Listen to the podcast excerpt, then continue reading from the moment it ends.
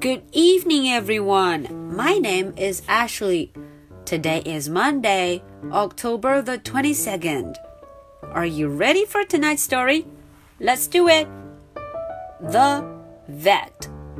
嗯，今天我们要聊的呀是这一位兽医先生，Vet。哇哦，Vet 兽医可厉害呢，他呀专门给动物们治病。 嗯，我们来瞧瞧今天这一位兽医先生，The Vet，他给谁看病呢？The Vet。The vet got into a van. 嗯，这位兽医 vet 他呀钻进了一辆大货车 van。A big cat at the zoo had a bad leg. 呃哦，原来呀，动物园里有一只大猫，a big cat。嗯，它呀，它的腿受伤了。呃哦，he had a bad leg。我们看看这只大猫是谁呀？嗯，它就是一只狮子了，a lion。The vet had to fix the cat。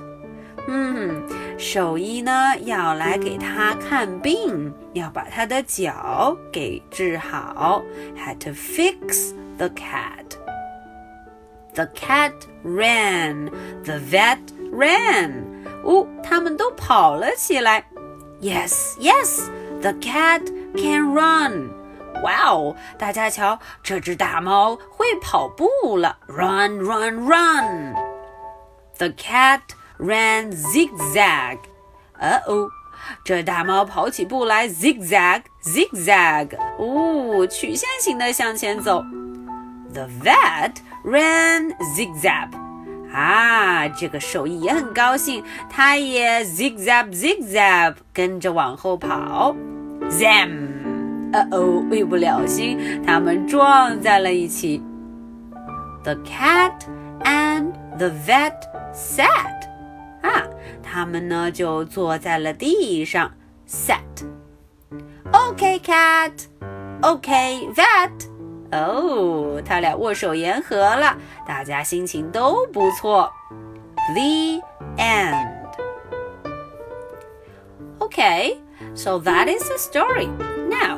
it's your turn to read with me.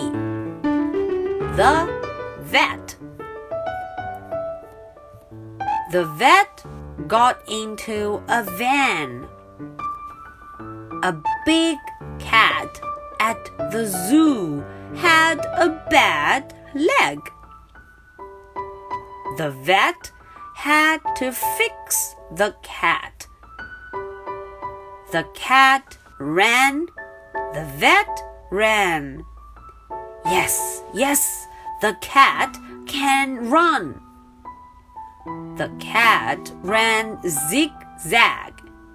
The vet ran zigzag. Zam! The cat and the vet sat. Okay, cat. Okay, vet. The end.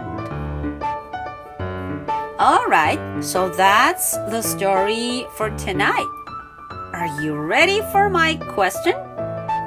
Where did the story take place? 哎，今天的问题呀、啊，问的是这个故事发生在哪儿呢？Okay, so I will be waiting for your answers. This is the story for Monday, October the 22nd. So much for tonight.